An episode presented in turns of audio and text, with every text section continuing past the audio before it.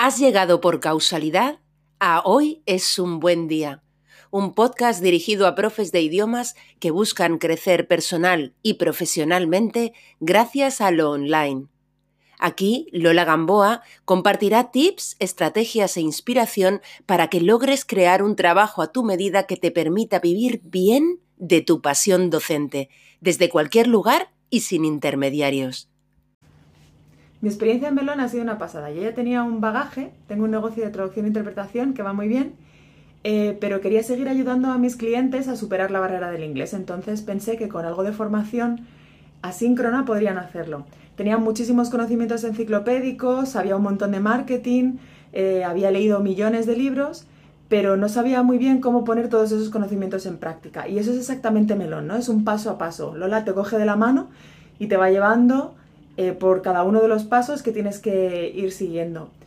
Eh, a mí me ha valido muchísimo y además he fraguado un montón de amistades dentro del grupo, que es una pasada la dinámica que se genera, unos tiramos de otros. Eh, en el grupo de WhatsApp siempre hay alguien que está llorando, pero todo el mundo le apoya, compartimos éxitos, nos alegramos, nos damos apoyo, compartimos ideas creativas. Así que volvería a hacer melón 8.000 veces. Lola, espérame el año que viene.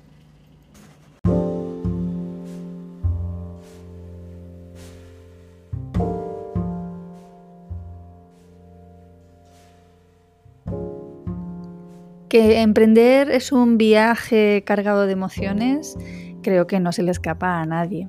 Es un carrusel. Ay, madre mía, sí. Para hablar del lado emocional del emprendimiento, hoy charlo con Carlas Vila, terapeuta emocional y emprendedor digital él también. Esta entrevista me parece, sinceramente, un regalo. No te digo más. Bueno, venga, sí, te digo algo más.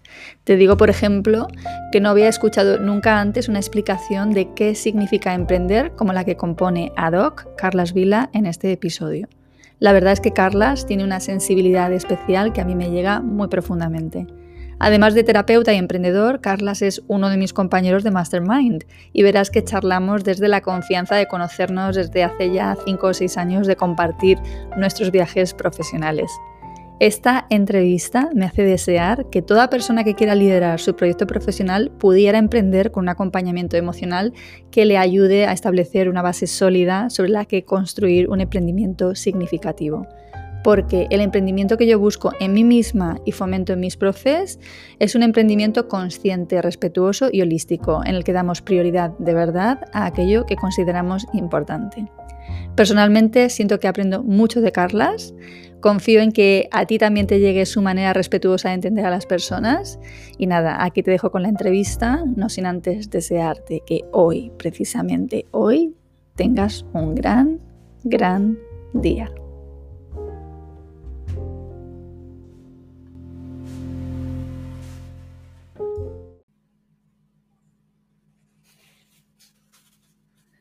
Grabando. Hola, Carlas. Hola, Lola, ¿qué tal? Pues feliz de tenerte aquí. ¿Qué te voy a decir? Que llevo detrás tuya mucho tiempo, que hemos comentado muchas veces, tienes que venir al podcast y ya te pillaba saltado de mata. Pues me hace, una, ilusión enorme estar, o sea, que, hayas pensado en mí y te hayas acordado y que, y haya sido así, a salto de mata, ¿no? Que no da mucho tiempo para pensar, ni para pensártelo ni para pensar de qué hablar. Exacto. Bueno, Carla, lo primero, preséntate eh, y cuéntanos qué haces, ¿vale? Para que la gente te conozca. Pues, eh, a ver, así resumidamente, eh, me dedico a ayudar a, como terapeuta a personas que, bien están pasando por un momento difícil o que han pasado por, momentos difíciles que no, que no han llegado a, como a, digerir ¿no? en sus vidas y, y, entonces los síntomas o, situaciones de, la vida de hoy, pues quizá les desborda, les provoca ansiedad y, yo pues, eh, pues ayudo a personas que están pasando por estos momentos a transitarlo, ¿no? Y espera que tenía muy sentido. Perdona. No te preocupes. Y, también, también, ayudo a personas que están a gestionar el cambio, personas que quieren dar un nuevo, un nuevo rumbo a sus vidas, eh, es algo que yo hice también eh, con mi vida, con mi vida, ¿no? Antes, no siempre fui terapeuta. Eh, hace muchos años también me dediqué a la dirección de cine y televisión. Dirigí eh, series muy populares, anuncios para la tele, docuseries, un montón de cosas. Lo hice como al menos entre 15 y 20 años eso.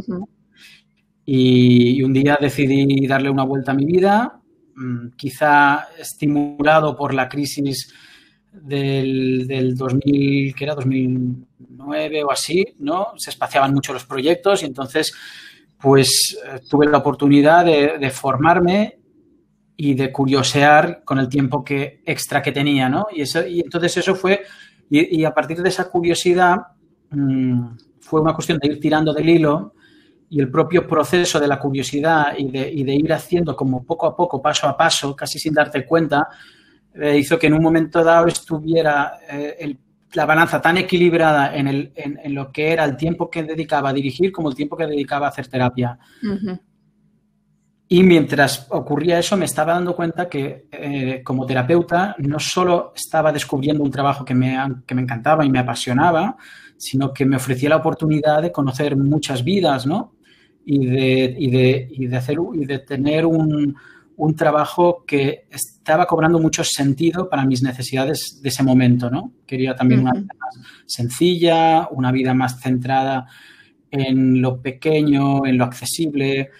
Hacer cine es como, como manejar un batallón, ¿no? Es lento, es, implica mucha energía, la gestión de grandes equipos. Eh, entonces, pues ya lo había hecho mucho tiempo. Y, y el mundo de la terapia, pues además me ofrecía mucha autonomía para compatibilizar mis horarios mm, con, el, con, con, mi familia, ¿no? Con el tiempo que quería dedicar a estar con mis hijos, con mi mujer, tener, disponer de tiempo libre. Y no sé si te he resumido. Sí, fantástico. quería resumir un poco también, también el, el cómo, llega, cómo, cómo llegué hasta este punto, ¿no? Sí, no, lo importante es que tú mismo has pasado por un proceso de cambio muy importante a nivel profesional, ¿no? Y cómo lo has gestionado y cómo tú ahora ayudas también a otras personas a transitar cambios similares, ¿no? Bueno, pues yo voy a contar cómo, cómo, de qué conozco yo a Carlas, es de cómo puedo tener yo tanta suerte, Dios mío, eh, y es que él es uno de los miembros de mi grupo de Mastermind. Siempre hablo y se me llena la boca, ¿no? De orgullo de, de, mi grupo Mastermind aquí en el podcast. Y bueno, nosotros no somos un Mastermind formado por profesores de idiomas. De hecho, soy la única eh, profesora de idiomas. Sí hay otros eh, compañeros que hacen formación. Y Carlas, pues es uno de nuestros compañeros de equipo y llevamos juntos, pues creo que eh, cinco años, así, yo creo, porque creo que empezamos en el 2016 o así. Sí, sí. Sí, sí, sí. o sea que... años, o sea que han pasado rápido. Sí, sí, sí. Hemos visto todos evolucionar eh, nuestros negocios, nuestras propias personas, ¿no? Porque, claro, nuestro negocio y nuestra persona me parece que van muy unidos y, la verdad que siento siempre contigo que hay mucha sintonía en este sentido, ¿no? De lo que has explicado, de esa búsqueda de la, de la simplicidad, de la calidad de vida, ¿no? Que el otro día me decías, piensa si te compensa. Digo, es que no soy de las que busca que me compense, o sea, lo quiero todo. Entiendo. Entiendo. Sí, sí, y y es difícil renunciar, ¿no? A veces a, según qué ofertas o según qué situaciones para, para, renunciar o, renunciar al dinero para poder tener el tiempo que quieres para estar contigo, ¿no? Exacto. Sí, sí, sí, es vale, sí, ganar dinero, pero a costa de qué, ¿no? Que estoy sacrificando y, no, no es la línea en la que ni tú ni yo vamos, ¿no? Entonces, eh, sí, eh, consideramos que hay que vivir bien de aquello que te gusta hacer, de aquello que se te da bien hacer, ¿no? Pero no a costa de sacrificar las cosas realmente importantes de la vida, ¿no? Mm. Mm. Que son las relaciones. Y de hecho, tú, eh, tu terapia está muy basada, ¿no? En, en las relaciones, ¿verdad? Sí, en, la, mi en la presentación que te he hecho, la verdad es que, es que no, te he mencionado ni la gestión emocional, ni la gestión de las relaciones, pero, pero, pero sí, la, forma en que yo trabajo es, relacional, que quiere decir que, que, entiendo el proceso de terapia como un cambio que se produce como en el, en el contexto de una relación, ¿no? O sea, las heridas emocionales, los miedos que tenemos, los, las inseguridades, o sea, se produjeron, ¿no? los mantenemos y, están activos en nosotros, pero se produjeron en el contexto de unas relaciones, ¿no? Probablemente cuando éramos más pequeños en nuestras relaciones con nuestros cuidadores, con las personas que, mm, en quienes confiábamos, ¿no? Ahí, eh, ahí, se produjeron esas, esas, heridas emocionales que luego han sido, han sido como una, una base sobre la que hemos ido construyendo nuestra personalidad. Por tanto, eh, en esas relaciones se produjeron esas heridas y en otras relaciones mantenemos esas heridas abiertas, porque es la forma en que nos sabemos relacionar. Así que siempre necesitamos de otras personas, sin darnos cuenta, que mantengan esa herida que nos ayuda a funcionar. Y dirás que es paradójico, ¿no? Porque eh, dices, ¿por qué quiero estar con personas que mantienen mi herida abierta? Y, y eso es así porque con estas personas yo puedo eh, desempeñar el rol, mi identidad, lo que me, mi manera de autorregularme emocionalmente, que aunque pueda parecer eh, dañina, es la única manera en que he aprendido a funcionar. Entonces necesito personas en las que pueda ser yo. Y resulta que termino estando con estas personas que mantienen esa herida abierta. Entonces, ¿qué pasa con la terapia? Eh, la terapia ofrece otra relación diferente a esas relaciones en las que poder eh, revisar la forma en que te relacionas, los patrones, lo que tú transfieres y pones en la otra persona, los mecanismos internos que te hacen tener miedo a, definirte de otra manera que aquella que has aprendido. Y para ello, si las heridas se producen en una relación y se mantienen en relaciones, tal vez necesitamos de otra, de una relación diferente para poder eh, llevar a cabo esta transformación. Y este, este es el, así es como, como yo acompaño a las personas, ¿no? A, mirar, a, a, mirar en esta relación que creamos juntos, pues esos patrones, esas reacciones em, automatizadas que, que, se han vuelto inconscientes, ¿no? Mm, mm. la persona las experimenta como, pues tengo ansiedad, tengo miedos, no me atrevo, em, no me atrevo a pedir un aumento de sueldo, no me atrevo a pedir Mm, porque mi relación con el dinero es simplemente la manifestación de algo que tú sientes antes de ese comportamiento, ¿no? Qué temazo. Es un poco complejo. Intento resumirlo de la forma más comprensible, ¿no? Pero... Sí, sí, es que es un temazo. Claro, es que estás tocando todos los puntos, ¿no? Porque además, claro, yo te he traído hoy especialmente porque quiero que abordemos la parte emocional de emprender, ¿no? O sea, al final tú y yo eh, hemos emprendido, con eso quiero decir que tenemos nuestro propio, lideramos nuestro propio vida profesional, ¿no? Y la mayor parte de los profes que nos escuchan también, aunque estén en un formato pues que todavía realmente no se han dado de alta como autónomos o están en un formato eh, que dentro del online considero un poquito más pequeñito en el sentido de las posibilidades de crecimiento como negocio, que es el formato de las clases eh, particulares, pero también son profesores que se gestionan ¿no? su agenda y, todos pasamos por un montón de, emociones ¿no? a la hora de, emprender. Entonces, te quería preguntar por la dimensión emocional del emprendimiento, ¿vale? Es decir, para empezar, ¿qué, qué significa para ti emprender? Es, eh, a ver, es una buena, una, buena pregunta que me la voy a traer al terreno más personal, ¿no? Porque, porque, mi, porque mi manera de emprender quizás sea diferente de la tuya o de otras, ¿no? Em, yo no me identifico con el emprendimiento agresivo y competitivo porque, porque tengo en cuenta otros, otros valores, ¿no? Para mí, emprender significaría algo así como elegir, o sea, es tomar conciencia primero de qué necesidades tengo, qué vida eh, quiero y poder ponerle palabras a eso, lo que a veces llaman un propósito, ¿no? Pero no me encanta la palabra propósito porque parece a veces algo como muy que hay que buscar o que hay que encontrar. a veces prefiero, es decir, ¿qué necesito yo? ¿Qué es importante para mí? ¿Qué cosas valoro? ¿Qué, eh, qué no, y a veces la mejor forma es saber que no quiero, ¿no? A veces digo, no sé qué quiero, no sé qué, cuál es mi propósito, no sé, pero a veces decidir lo que no quiero ya es una manera de empezar, ¿no? Y, luego ya veremos. Entonces, para mí emprender es, es empezar por ahí, ¿no? Por ver qué necesito y entonces empezar a construir eh, en las distintas áreas de mi vida esa vida que es significativa para mí.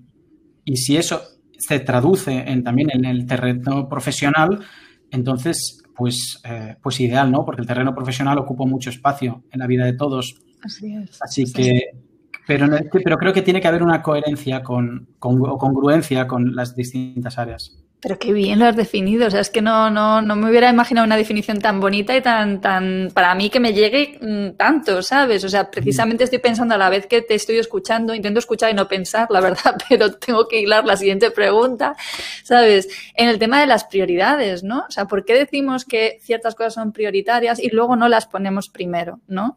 Que eso es nuestro día a día, en, sobre todo en diría, en las culturas ¿no? en las que estamos nosotros acostumbrados a vivir, ¿no? en las occidentales. ¿Por qué, por qué hacemos esto?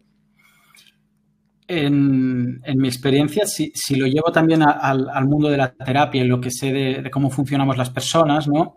si en esas relaciones primeras hemos aprendido a relacionarnos de una forma determinada, hemos construido patrones relacionales, no solo con las personas, sino también con nosotros mismos, y con el mundo y con, la vida, ¿no? Y, atribuimos significados a, las cosas que nos pasan, ¿no? O sea, cada uno es diferente. Eh, eh, abrir la cuenta bancaria y, ver que están, hay números rojos, el significado que le, que le otorga eso a una persona o que le otorga a otra, ¿no? Entonces, en nuestras experiencias, en la acumulación de nuestras experiencias, hemos eh, construido significados para todas las cosas. Y entonces hemos construido también un patrón de, de de, sentirnos a nosotros mismos en el mundo con otras personas y, con unas ideas generalizadas de lo que es la vida.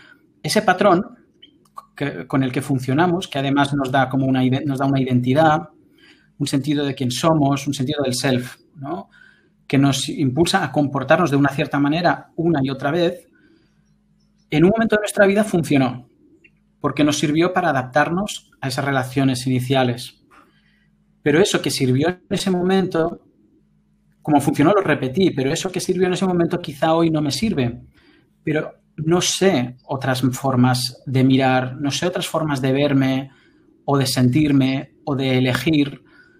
Así que es menos doloroso seguir haciendo lo mismo, aunque me quede atascado en ese punto, pero al menos me puedo quejar, al menos puedo frustrarme, al menos puedo deprimirme, al menos puedo mandar culpar a otros. De, o sea, puedo seguir haciendo lo mismo, aunque, no me, aunque siempre me lleve al mismo lugar.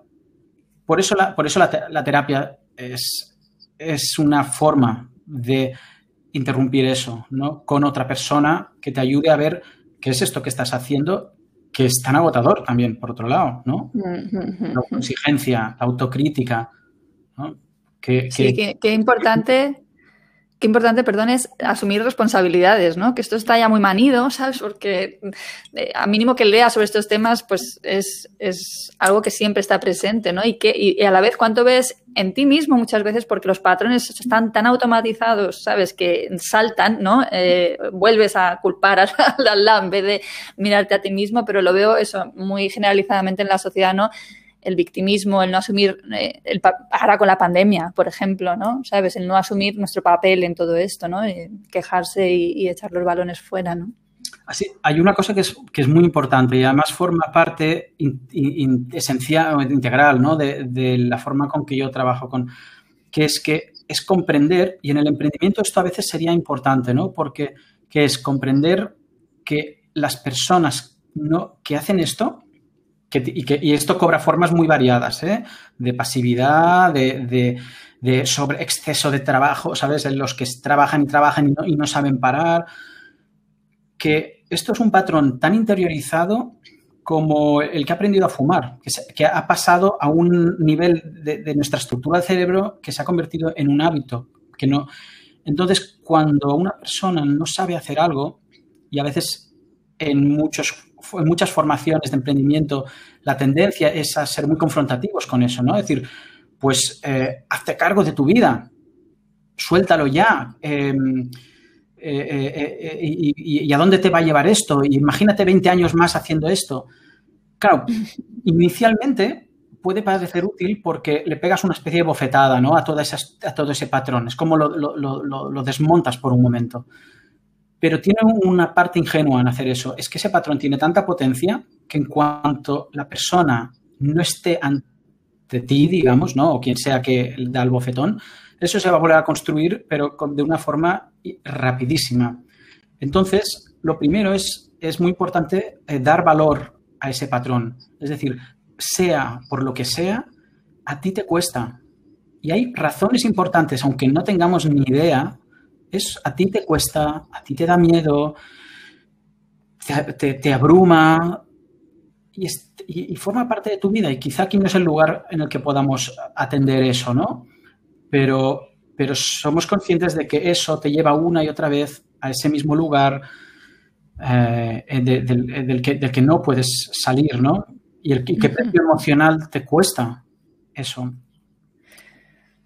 No sé sí, es verdad. Estás diciendo, claro, me, me, me, conecta totalmente lo que dices de, ¿no? Estas frases que decimos, y me incluyo, ¿sabes? Y que pueden ser muy dañinas para el quien las recibe, ¿no? O sea, como desde, antes hablo del propósito, ¿no? De eh, gente, ahora está como muy en boga el que tu misión en la vida, tu propósito en la vida, entonces la gente se vuelve loca, ¿sabes? Pensando, es que yo no encuentro qué es lo que me apasiona, qué es lo que me, realmente cuál es mi propósito de vida y, y vamos, que tengo en mi entorno personas que sufren con esto, ¿no? Sí, porque fíjate que, la, reacción que tienes cuando no encuentras tu propósito, cuando alguien te dice que, te, que, estás perdiendo el tiempo, que deberías de, no de enfocarte en, O sea, cuando, cuando te dicen esto y tú sabes que eso te iría bien, pero no lo sabes hacer, la, emoción que sientes o el sentimiento eh, generalmente es o culpa, vergüenza, si, si, tú ya sentías que no podías, ahora esas, esas creencias hacia ti mismo se multiplican. O sea, si antes me decía yo no puedo, ahora igual me digo que soy una mierda. Porque no te, igual al final incluso abandono la tarea, este intento de. Y por eso el emprendimiento creo que, que siempre me parece que puede ser mucho más potente cuando hay una comprensión por parte de la persona o al menos valoración y normalización de que aquello que te atasca no es un problema, sino es, fue una solución muy inteligente en algún momento de tu vida. Eh, atascarte, bloquearte, frenarte, no, no definirte, no, no ser tú mismo, pues quién sabe, quizá ser tú mismo o expresar tus eh, discrepancias o, tus o, estar en desacuerdo en algún momento de tu vida no era algo que iba a ser em, reconocido, ¿no? Entonces, has aprendido a hacer lo contrario, a disminuirte, a pasivizarte. Y ahora, claro, años más tarde, ahora resulta que quiero emprender y, se trata de eso, ¿no? De hacerte visible, de, definir tu propósito, de, eh, mirar tu singularidad. Entonces, ¿cómo hacer eso si no lo he hecho nunca? Si igual no, no tengo ni idea cómo empezar, ¿no? Entonces pido a otros que me digan, dime tú, ¿no? Dime tú, pero entonces, ¿qué pasa? Que si hay dos personas que me dicen dos cosas diferentes, entonces estoy en contradicción. Con lo que entonces nunca sé bien qué hacer. Y eso estimula todavía más ese, bloqueo, ¿no? Porque tienes la, sensación de, que nunca sé exactamente lo que quiero, ¿no? Lo que quiero, lo que soy, lo que se espera de mí. Entonces utilizo las herramientas del marketing que te dicen, busca tu cliente ideal.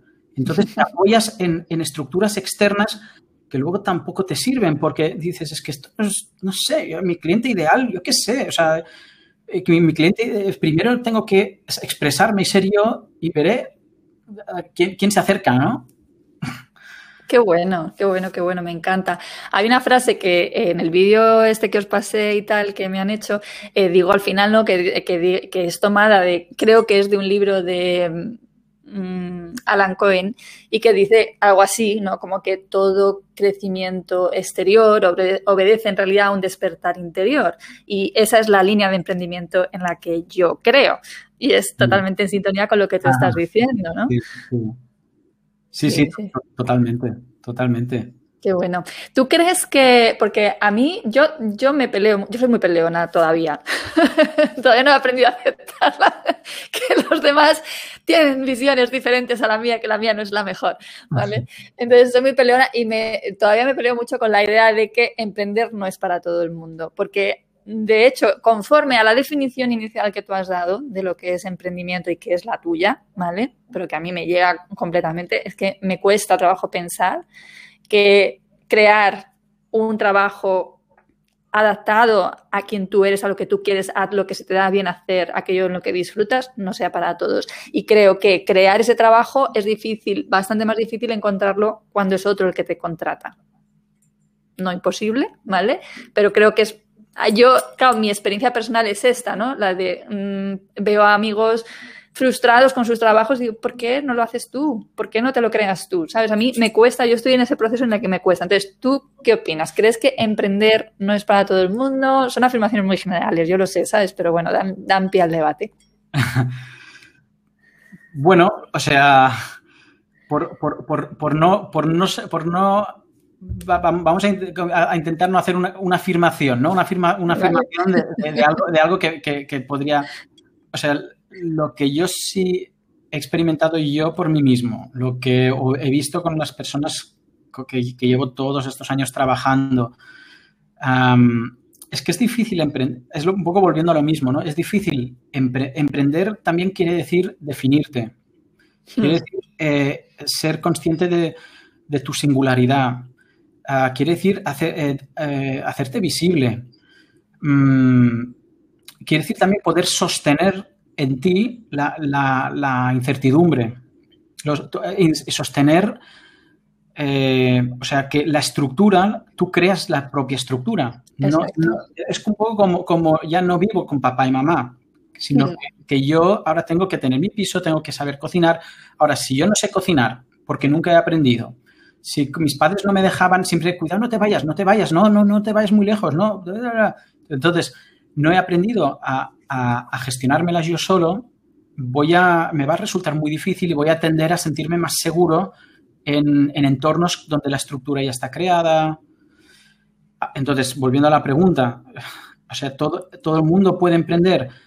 Me creo que es muy difícil que una persona pueda emprender si antes no ha disuelto o al menos no hay ninguna, si no hay una conciencia de, cuál es mi forma interna de funcionar conmigo mismo, con los otros y en la vida. Si no hay ninguna conciencia y funciona automáticamente, hay personas que este automático ya lo eran de pequeños, ya eran emprendedores, ya de pequeños, ya, ah, ya montaban los grupos, ya montaban las fiestas.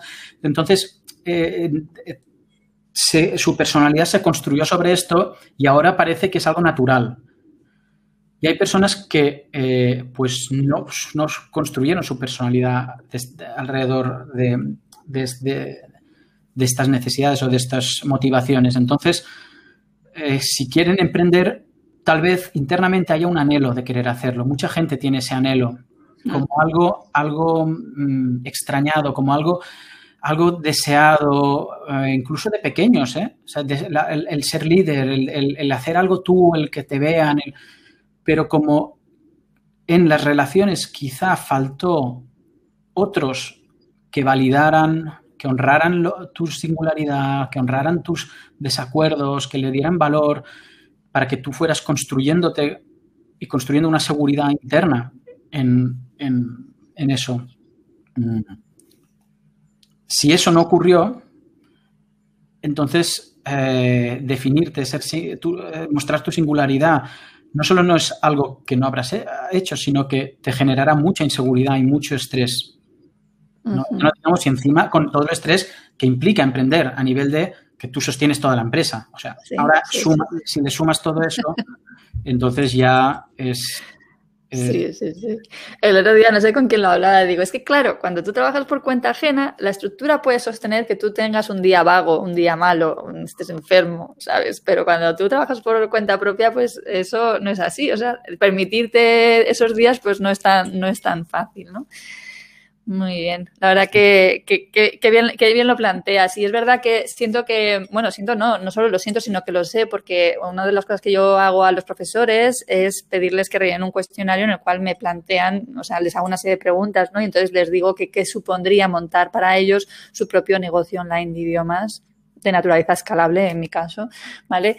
Y entonces muchos dicen es cumplir mi sueño, es, es un sueño, es probarme que puedo, ¿sabes? Demostrarme que soy válido, ¿vale? Entonces, este tema de, del merecimiento, de la valía, ¿no? Y te, comentaba antes de empezar a grabar del tema del famoso síndrome del impostor, que yo no sabía ni que se tenía un nombre en su momento, ¿no? y cuando me lo dijeron dije, contra, que lo tengo, yo, tengo eso, ¿sabes? Entonces eh, me encuentro con profes que, pues que yo soy simplemente una profesora de español o una profesora de alemán o de portugués y digo, pues yo qué te crees que soy, una profesora de inglés, ¿no? Entonces esa sensación de de quién soy yo, ¿no? De cómo voy a hacer yo esto, ¿sabes? La, veo muy presente, ¿no? Entonces, mm, es lo que veo que cuesta que la gente pase de simplemente mm, soñar, ¿no? Con, que esto sea eh, factible a realmente mover el culo, que es lo que digo yo, es que hay que mover el culo, ¿sabes? Y ponerse manos a la obra si es lo que quieres, claro. Siempre partamos de, esa premisa. Claro, la, cosa está en lo que, eh, lo que quieres emprender, lo que implica emprender, eh, lo que, el proyecto que quieres montar, es una cosa. Ahora, hay que ver eso, cómo eso eh, toca o, impacta con, con quien tú eres, ¿no? Con tu historia.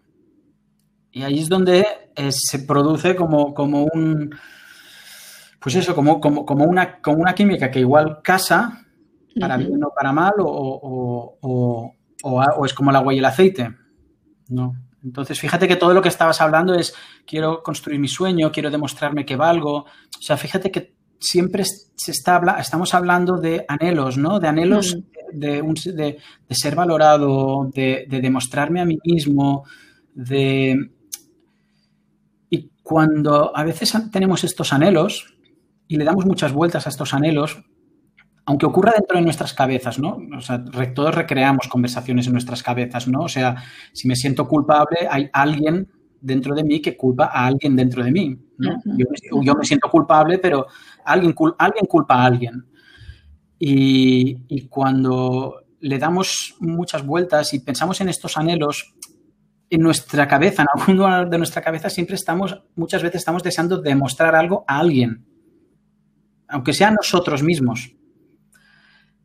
Entonces también es interesante a veces es, comprender em, estas dinámicas, ¿no? Para, asegurarnos que ese emprendimiento se hace desde un lugar sano para la persona.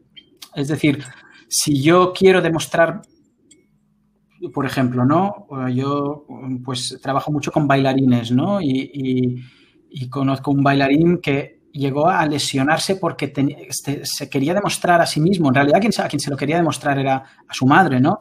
Que valía. se esforzó tanto, lo, hizo con, tanto, con tanta mm, intención que mm, tenía más energía puesta en lo que tenía que demostrar que en cuidar su cuerpo. Y, eso, y todo eso porque años atrás sus padres no terminaban de creer de confiar, aunque, le apoyaban, siempre había ese, ese, pero estaría bien que hicieras otra carrera o algo diferente. O, entonces, mm, la compensación de eso pues se vuelve en querer demostrar algo a alguien, ¿no? Entonces, puedes terminar confundiendo tus necesidades con estas necesidades que no son tuyas, que son, ¿sabes? Esta necesidad de demostrar algo que es un poco como artificial, ¿vale? Que es como, como que está encima, pero que, si la quitaras te darías cuenta que igual tu necesidad es otra o que ni siquiera te interesa hacer eso. ¿Sabes? Entonces, como emprender para mí también, por eso para mí emprender eh, es, tiene que ver también con ser muy consciente, ¿no? De, porque para no hacerlo desde el lugar, desde el lugar eh, que te hace daño, ¿no? Y alimentar es el, el patrón del que antes hablábamos, alimentarlo, ¿no? Mantener la herida abierta. Pero ahora, en lugar de ante mis padres o ante otros o los profesores del cole, ahora es ante un proyecto conmigo mismo, ¿no? Carlas, qué bueno sería emprender con este acompañamiento emocional. Pero eso no lo hace nadie, ¿eh? Muy poca gente. Muy poca gente.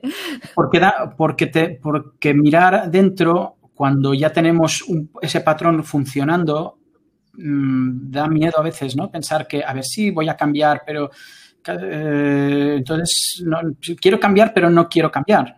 Entonces, entonces cuesta. Y por eso solos no somos capaces de. Por eso hace falta una relación, porque yo solo voy a intentar cambiar. Me leeré un libro, voy a intentar cambiar. Mañana voy a ponerme a correr, voy a hacer dieta. Me durará dos días. A la, a la semana vuelvo otra vez a lo mismo. Y voy confirmando esa creencia de que, que, mira, y al final digo, yo soy, yo soy así. Esta es la frase, ¿no? Que lo cierra todo. Mm. en paz, yo soy así. Bueno, a mí la verdad que eh, uno de los motivos fundamentales de emprender, primero que me vino casi, porque claro, yo era abogada, eh, no encontraba trabajo en Madrid, a pesar de tener un expediente súper bueno, tal, entonces pues lo que me aburría, pues empecé a montarlo de inglés jurídico y tal, ¿sabes? Pero ahora, pasado el tiempo, ¿no? O sea, mi, mi elección clara es porque me permite diseñar una vida que yo deseo, ¿sabes? Es decir, me permite decidir, elegir, sobre todo elegir, ¿no? Que es, es, lo que más me gusta. Pero también otra de las, de las razones eh, a las que yo doy mucho valor del emprendimiento o de liderar tu propio proyecto profesional es la creatividad. ¿Sabes? El, el, dar rienda suelta y el decir, ah, es que me da igual. O sea, ¿te acuerdas cuando yo decidí que se iba a llamar Melón, mi programa de mentoring? Y dije, es que se va a llamar Melón. o sea, y me da igual. O sea, eso, todos, todos decíamos que era un nombre un poco raro. que no. imagínate, en una universidad, ¿no? Hola, mi programa se llama Melón, ¿sabes? Y ahí es como, ayer me preguntaba una chica que se ha apuntado este año y me decía, mm, ¿das certificado al final? Y digo, sí, hago un certificado con un montón de melones. Entonces, bueno, vuelta. Además, tú has mencionado al principio una cosa cuando estabas hablando de tu propia transición, ¿no? De este cambio profesional que hiciste, cómo fuiste tirando el hilo de la curiosidad. ¿no? Porque eh, mm, me encantó mucho leer también eh, un libro eh, de Liz Gilbert en el cual ella hablaba de cómo el tema de la pasión eh, hacía mucho daño para las personas que no encontraban esa pasión y ella decía, cámbialo por curiosidad, ¿no? Y empezó a tirar de, hilos de curiosidad y tal. Entonces, creatividad y curiosidad son para mí dos valores muy presentes en mi vida y que el hecho de tener mi propio proyecto online me permite decir, hostia, se me ha ocurrido tal cosa y me pongo ahora mismo, lo hago y lo llevo al efecto, ¿no? Mientras que cuando he trabajado para instituciones he tenido que pasar por procesos, ¿no? De tienen que ser aprobados, no sé qué, no sé cuántos, tal, y al final lo mismo o no sale o tarda o tal, no sé qué, ¿sabes? Entonces, la creatividad qué bonito y cómo, de verdad, eh, bueno, sé que para ti tiene un papel muy importante, de hecho trabajas con artistas, ¿no? esa, ¿no? Ese, esa vida anterior tuya vinculada al mundo de, del cine y a los actores, ¿no? Pues te llevas a ir trabajando con ellos, ¿no? Y, y, la creatividad entiendo que también para ti tiene mucho valor. Sí, sí, eh, me parece una parte esencial de la vida, ¿no? Y además una parte innata, ¿no? O sea, la creatividad también es resolver problemas, es eh, mirar, es tener una, mirada más amplia sobre las cosas y sobre uno mismo también.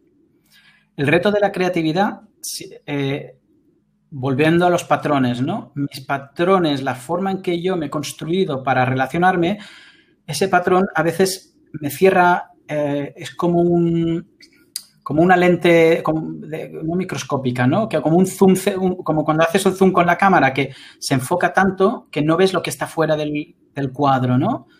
Y eso lo doy como válido, como lo acepto como una verdad, ¿no? O sea, todo lo que yo percibo, cómo percibo la vida, mm, este mm, patrón, mm. lo acepto como una verdad. Entonces, es difícil ser creativo. Creativo entendido como ver soluciones a los problemas más allá de mis patrones.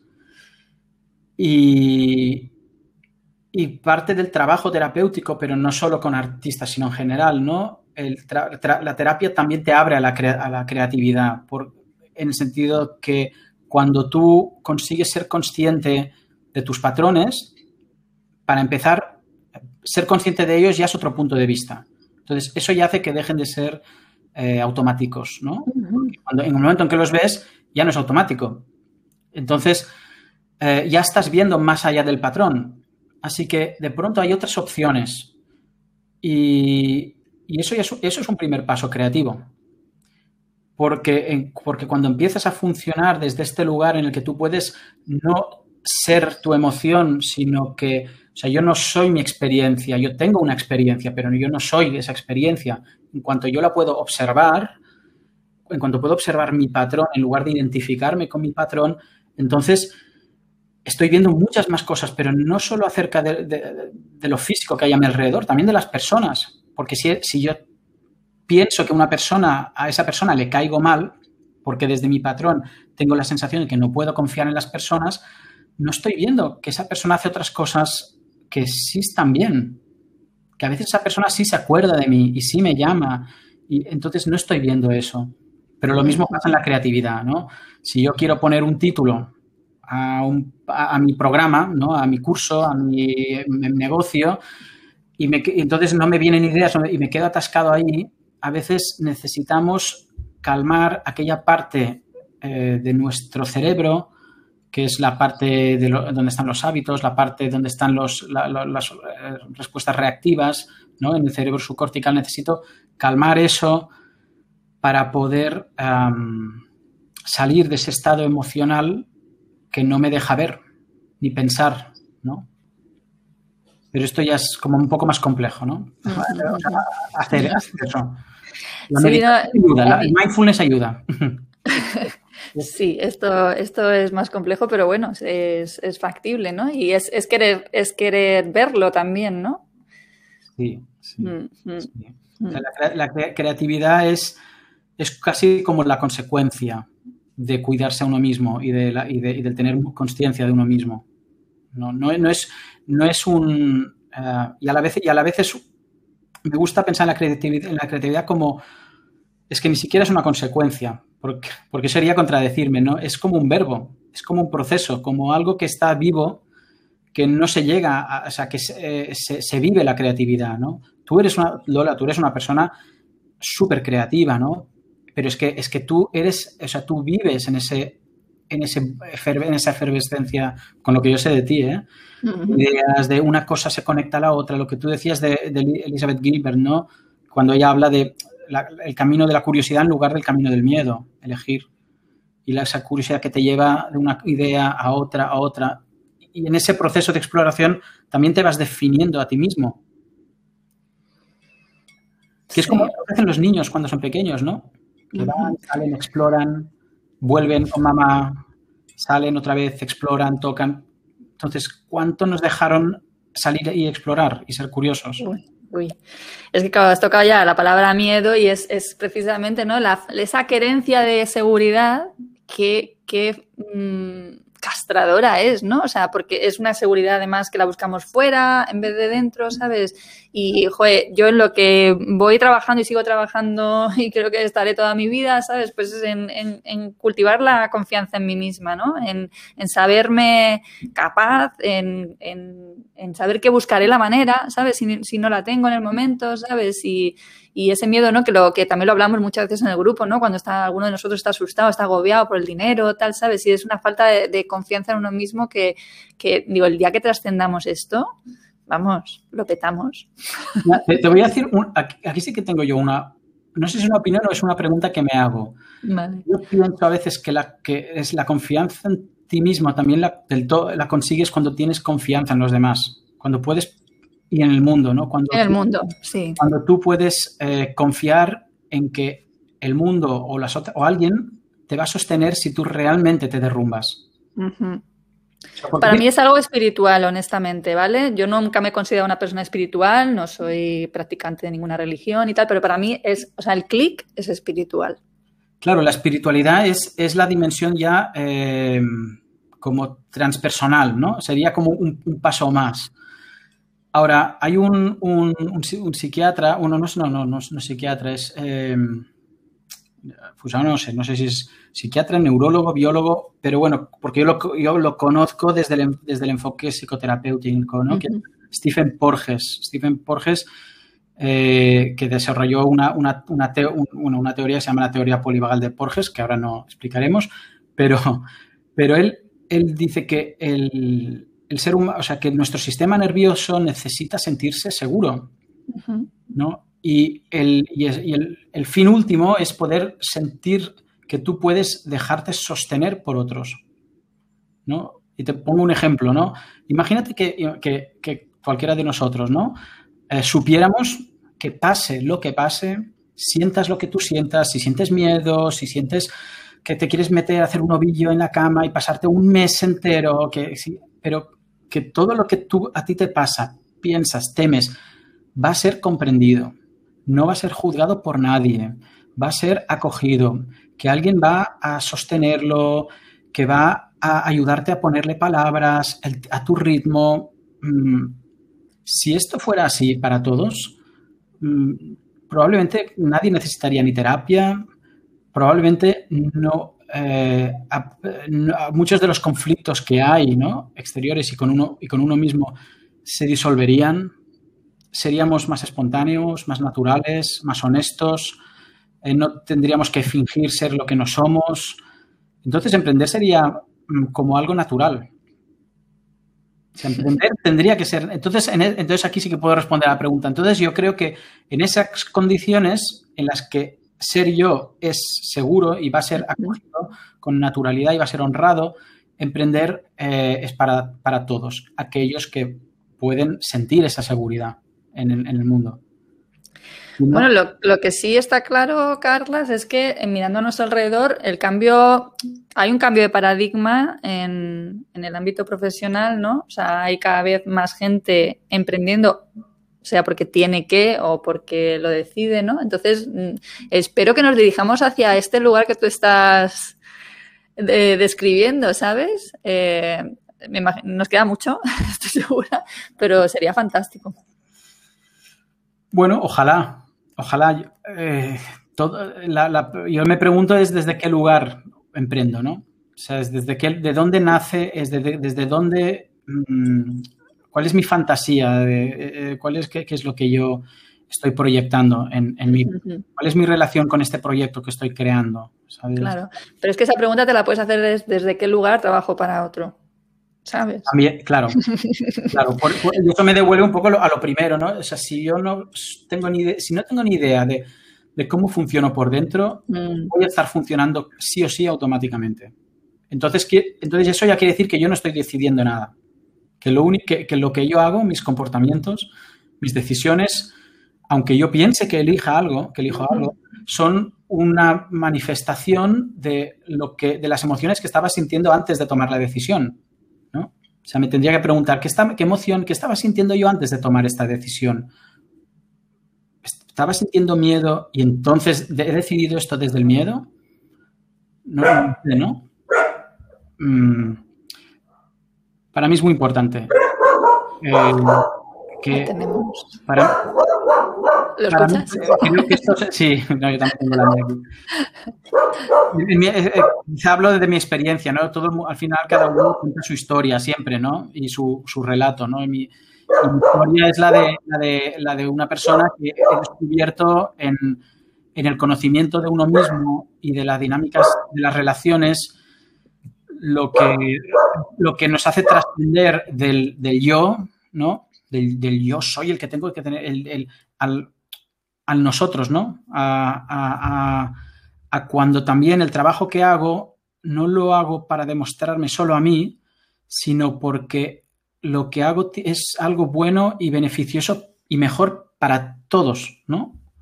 O sea, que, que no es solo yo, sino... Y esto es un problema de esta, también de nuestra sociedad, ¿no? Que es una sociedad muy competitiva en el que se alimenta ya en la, en la escuela, ¿no? El yo, ¿no? El, el, si yo, he sacado un 10, mejor, el otro eh, ha sacado un 8, ¿no? entonces, entonces me vuelvo competitivo para acumular puntos, acumular posesiones, acumular logros, éxitos, pero va de, pero, pero, soy yo, ¿no? Entonces, entonces los otros los veo como o, son, o, son o van en contra mí, mía o, son, pero ellas son otros. Entonces, me desconecto, ¿no? o sea, creo que hemos creado una sociedad muy desconectada de uno mismo y, de los, y del otro. Entonces, mi, mi, sueño sería poder eh, eh, revertir eso y que el emprendimiento fuera en favor de, de, eso, de, de, una sociedad más conectada. sí, totalmente, totalmente. quizás muy utópico, pero ahora Bueno, esa desconexión eh, me ha parecido, o sea, es manifiesta, pero me ha parecido mucho más manifiesta eh, de nuevo durante este proceso que estamos pasando de, la pandemia, ¿no? Ya. Mm. Sí, mm. porque la pandemia, fíjate que, la pandemia lo que ha hecho es como hacer que emerjan aquello, lo que estaba debajo de esos patrones. O sea, muchas veces nuestros patrones son los que nos manejamos haciendo ciertas cosas que tapan nuestra ansiedad, ¿no? O sea, trabajo mucho y eso tapa mi ansiedad. Eh, eh, pues salto de una relación a otra porque eso tapa mi ansiedad, no soy consciente. Pero antes de la, de la pandemia funcionábamos desde ese patrón.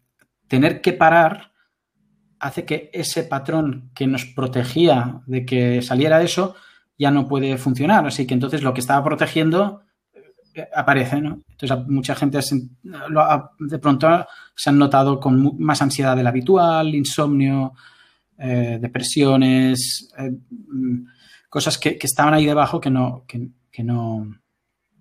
Pero sin embargo otras personas, si su patrón era no parar, parar les ha, porque no sabían parar, les ha permitido contactar, contactar con ellos mismos y poder mirar cosas que, de no haber sido por esto, pues igual jamás hubieran podido verlo, ¿no?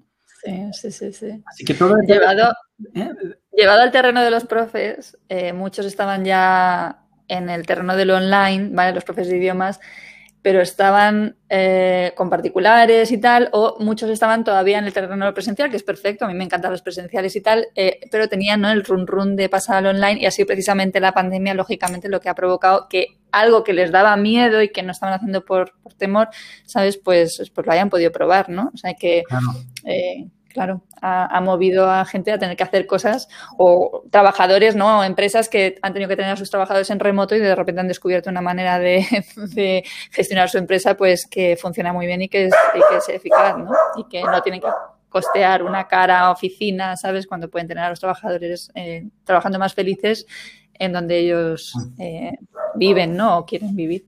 La, pandemia nos ha obligado a ser creativos porque ha mm. interrumpido todos esos patrones automáticos. Entonces nos ha obligado a ver más allá de lo que sabíamos hacer y teníamos y lo que nos valía, ¿no? Pues sí. Eh, eh, para cerrar, porque ya llevamos un ratito y, siempre el podcast pues me preocupa que sea eh, largo, aunque vamos, esto tiene mucha amiga y desde luego yo creo que en un futuro te volveré a, tirar la soguita ahí para que te vengas para acá. en los últimos posts tuyos de, Instagram estás abordando mucho el tema de la pareja, ¿no? Y de las necesidades eh, relacionales, ¿no? Y entonces, bueno, como sabes que a mí el tema de la pareja también me interesa mucho y también porque concibo eh, el montar tu propio negocio de una manera consciente y holística, ¿no? Que incluye, pues eso, pues estar bien en los distintos niveles de tu vida, ¿sabes? Pues eh, hemos hablado tú y yo en, en ocasiones anteriores, ¿no? Sobre el tema de la pareja, me has recomendado un libro que me gustó muchísimo y tal y todo, pues todas estas publicaciones que estás haciendo eh, relacionadas con no solo con la pareja, sino con las relaciones en general, ¿no? Con las personas a las que, a las que quieres, pues me parecen súper bonitas y súper interesantes, ¿no? Eh, y además tienen cierta relación también, o sea, cuando estaba viendo, digo, esas necesidades también son las necesidades a nivel, desde el punto de vista del emprendimiento, ¿sabes? Son las necesidades que tú tienes en tu emprendimiento, ¿sabes? Como, bueno, hablas de la necesidad de hacer impacto, ¿no? la necesidad de, autodefinirte. Entonces, eh, ¿te importa si repasas un poquito estas, estas ocho? Son ocho, ¿no? Me parece. Sí. Em, sí, no, no, lo había, pensado de esta, de esta manera, ¿no? O sea, así como, como tú lo has planteado ahora, ¿no? Como eh, esta, esta, conexión que has hecho, ¿no? Entre las necesidades en la relación y, el emprendimiento. A ver, eh, las necesidades en la relación por, ubicar, ¿no? A quien, a quien escuche o sea, los seres humanos, ¿no? Tenemos una, tenemos una motivación innata a buscar relaciones. O sea, es como algo que es un imperativo biológico, ¿no? O sea, desde que somos pequeños buscamos a otro, ¿no? A otro que nos, que nos alguien que nos proteja, alguien que nos diga, que nos traduzca de cómo funciona el mundo de fuera, ¿no? Eh, y, además alguien que, que eso, que nos traduzca y nos ponga significados, ¿no? Que nos digas, esto que sientes es tristeza, ah, está, vale, esto tan incómodo es, que estoy triste, eso que, la, que, ves ahí es un perro, ah, vale, entonces vamos poniendo significados a través de esa interacción con el otro, ¿no? Eh, entonces, como somos mamíferos, necesitamos de otros. Para poder, hay animales que, nacen y ya de pequeños, o sea, no eh, funcionan solos, pero los seres humanos además ah, durante una, una, etapa muy importante de nuestra vida dependemos de otros. Entonces, en ese intercambio, en, esa, en, esas, en, esa, eh, en ese contacto, en esa relación, vamos a necesitar cosas del otro. Vamos a entonces se emergen en, cada, en distintos momentos una necesidad u otra del otro. A veces podemos necesitar hacer impacto en el otro, es decir, eh, saber y ver que mis peticiones o lo que yo hago tiene un efecto en el comportamiento del otro, ¿no? que el otro cambia su comportamiento. Si yo te pido, eh, tú o sea, eh, si tú me pides vernos hoy para charlar en tu podcast, ¿no? Haces impacto en mí si yo eh, accedo a, charlar contigo, ¿no? Eh, pero a veces, a veces no hacemos impacto, a veces somos pequeños y decimos, y, decimos papá, juega conmigo, y hoy no puedo porque tengo trabajo, mamá, ¿me acompañas? No, no puedo, no puedo. Entonces, bueno, pues al final esa necesidad de, que el otro mm, modifique su comportamiento deja un vacío que con otras emociones tal vez con tristeza, con, con, creencias de que, bueno, pues mejor me lo apaño yo solo, mejor no pidas.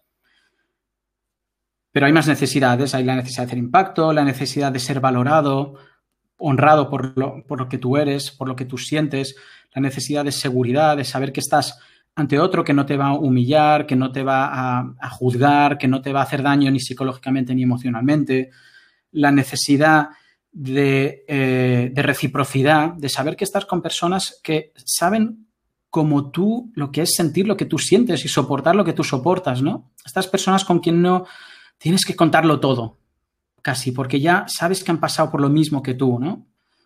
Eh, podría, hablar de ocho necesidades relacionales. Ahora, ahora mismo igual no sé cuántas te he dicho, las que me faltan, pero en mi, en mi, en mi Instagram eh, creo que las tengo todas, ¿no? O sea, estaría la, la he dicho de hacer impacto, la necesidad de autodefinición que antes hablábamos, ¿no? De, la necesidad de, que el otro mm, valore y, y, acepte y ser aceptado por alguien que valora mi, mi singularidad, ¿no? Sí, luego tienes la necesidad de ser aceptado incondicionalmente. La, necesidad de ser, aceptado incondicionalmente, es decir, mi singularidad, mis diferencias, lo que nos hace diferentes no, me, no nos separa, sino que simplemente lo podemos acoger sin que, y sostenerlo en la relación, ¿no? Estas diferencias. Y la de tomar la iniciativa. Ah, la de tomar la iniciativa también es importante, porque fíjate que en, las otras, el que toma la iniciativa eres tú, ¿no? Tú muestras algo para autodefinirte, ¿no? Y, esperando que la definición de ti mismo sea valorada y aceptada. O tú em, pides algo al otro para intentar hacer impacto, o buscas al otro como fuente de seguridad. Pero la necesidad de que el otro tome la iniciativa en este, pasa lo contrario, ¿no? A veces necesitamos que las otras personas nos sorprendan, que nos hagan una llamada, que nos digan que nos echan de menos. Y es, pero si yo lo tengo que pedir, ya no es lo mismo. Lo, que mola es cuando, el, cuando tú sabes que el otro hace porque le sale. Sí, sí, sí. Pero si eso, si eso nunca ocurre, o nunca, hay personas para quienes nunca nadie ha tomado la, iniciativa para ello, nunca nadie les ha hecho una sorpresa. Entonces, eh, que no esperan mucho que alguien vaya a hacer esto, ¿no? Con ellos. Así que, pues, que, que, que, mm, se lo hacen todo para sí mismos, ¿no? Ya yo ya me lo hago para mí. Yo ya me lo hago. Entonces, cuando alguien les hace una sorpresa, eh, les puede resultar hasta incómodo, ¿no? Les puede...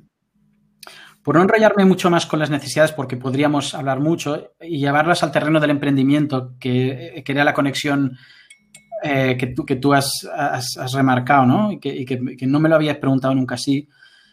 Pienso que cuando emprendemos mm, estamos también entablando, no, no, somos seres aislados, ¿no? Cuando emprendo yo tengo una empresa, esa empresa es una autodefinición de mí o de mi proyecto. Y esa definición de mí mismo a través de esta, de esta forma ¿no? que, que, ha cogido mi empresa, entablo una relación con mis clientes, con el mundo. Y en esta relación cuando, si podemos, si puede ser una relación en la que yo me puedo, en, la que mi empresa puede definirse, en la que puede eh, hacer impacto en, los demás, mm, vamos, vamos, vamos, a como podríamos decir que la propia empresa se, enriquece de eso, ¿no? Que eso hace que, el, negocio, el propósito tenga sentido. Pero yo como empresa también puedo estar atento a las necesidades de mis clientes en este sentido. A veces, ¿no? Cuando les pides a los clientes que eh, también que valoren, que les estás dando un espacio para que ellos eh, se autodefinan.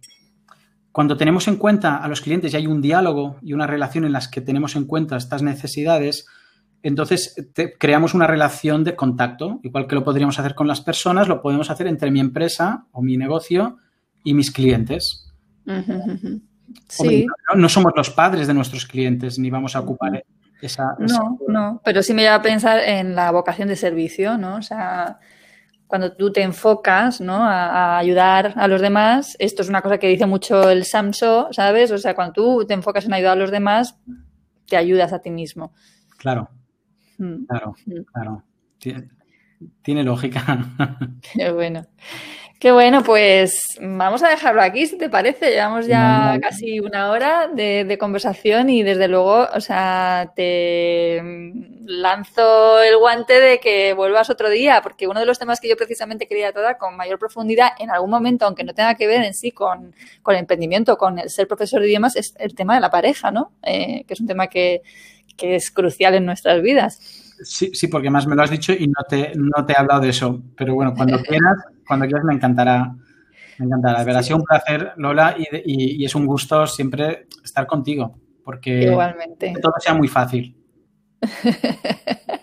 Luego no soy tan así, ¿eh? Vamos a ver, en casa soy complicada, como todo el mundo. Pero no, no, es un gusto, es verdad. O sea, que, los, que sepáis que los, los eh, mensajes de Carlas en el WhatsApp son de los que marcamos nosotros con un iconito para leerlos, ¿no? Porque los puedes poner como favoritos para leerlos luego, porque son largos y desarrollados y nos apoya mucho, la verdad, a todos los compañeros cuando lanzamos cuestiones que van más allá de, de crear una nueva web o aquí en este grupo eh, nos reímos y sufrimos juntos constantemente, ¿no? Y, hay una parte emocional muy importante y creo que de ahí es el valor que tiene el grupo realmente, ¿no? O sea, aparte de apoyarnos en, bueno, en la formación técnica, ¿no? Pues ese apoyo emocional que nos damos los unos a los otros y que es lo que hace que para mí un mastermind sea una herramienta de apoyo tan, tan importante para una persona que decide eso, ser el que lidera su proyecto y no eh, trabajar para, otros, ¿no? Claro, porque además hay, algo que, es también importante, ¿no? En, que, se conoce en el desarrollo humano, que es que la transformación ocurre en el grupo. O sea, la verdadera transformación ocurre en un, en un contexto grupal, ¿no? En el que yo puedo como explorar estos cambios, compartirlos, mostrarlos, recibir feedback, entonces, y, en ese, y en esa seguridad del grupo, por eso es tan maravilloso lo que tú haces, Lola, porque en este contexto en el que tú generas un clima de seguridad, uno puede explorar y puede ser creativo y puede hacerse preguntas y cuestionar lo que, lo, que sabía. Entonces, estos contextos como el que tú creas son los que favorecen, desde mi experiencia, ¿no? la, la, transformación de verdad.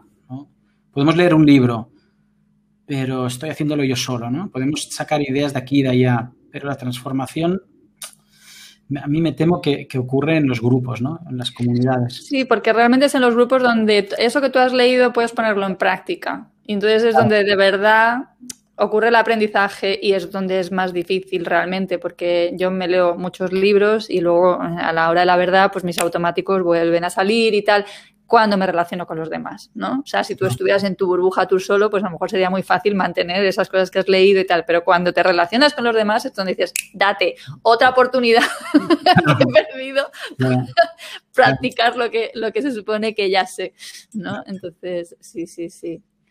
Mm. Pues ha sido un, placer absoluto. Te doy las gracias, vamos, grandísimas de, que me hayas dedicado, nos hayas dedicado este ratito y confío en que, bueno, en que te conozcan, que vayan a... Eh, ¿Puedes dar los datos de contacto, aunque yo los ponga en, en las notas del episodio? Sí. En, ¿Dónde te pueden encontrar? En mi perfil de Instagram, que es Carlas Vila Carlas, Carles con, una E. Y en, o en mi página, mi página web que es www.carlesvila.com. Ahí me pueden encontrar o ver lo, que hago. Y que además haces terapia online, o sea que... Hago terapia online y trabajo con gente de, todo el mundo, que eso también es una experiencia que se ha potenciado con la pandemia. Efectivamente. Muy bien. Pues nada, ahí lo tenemos, a Carlas. Un abrazo enorme y muchísimas gracias. A ti, Lola. chao, hasta pronto. chao, chao.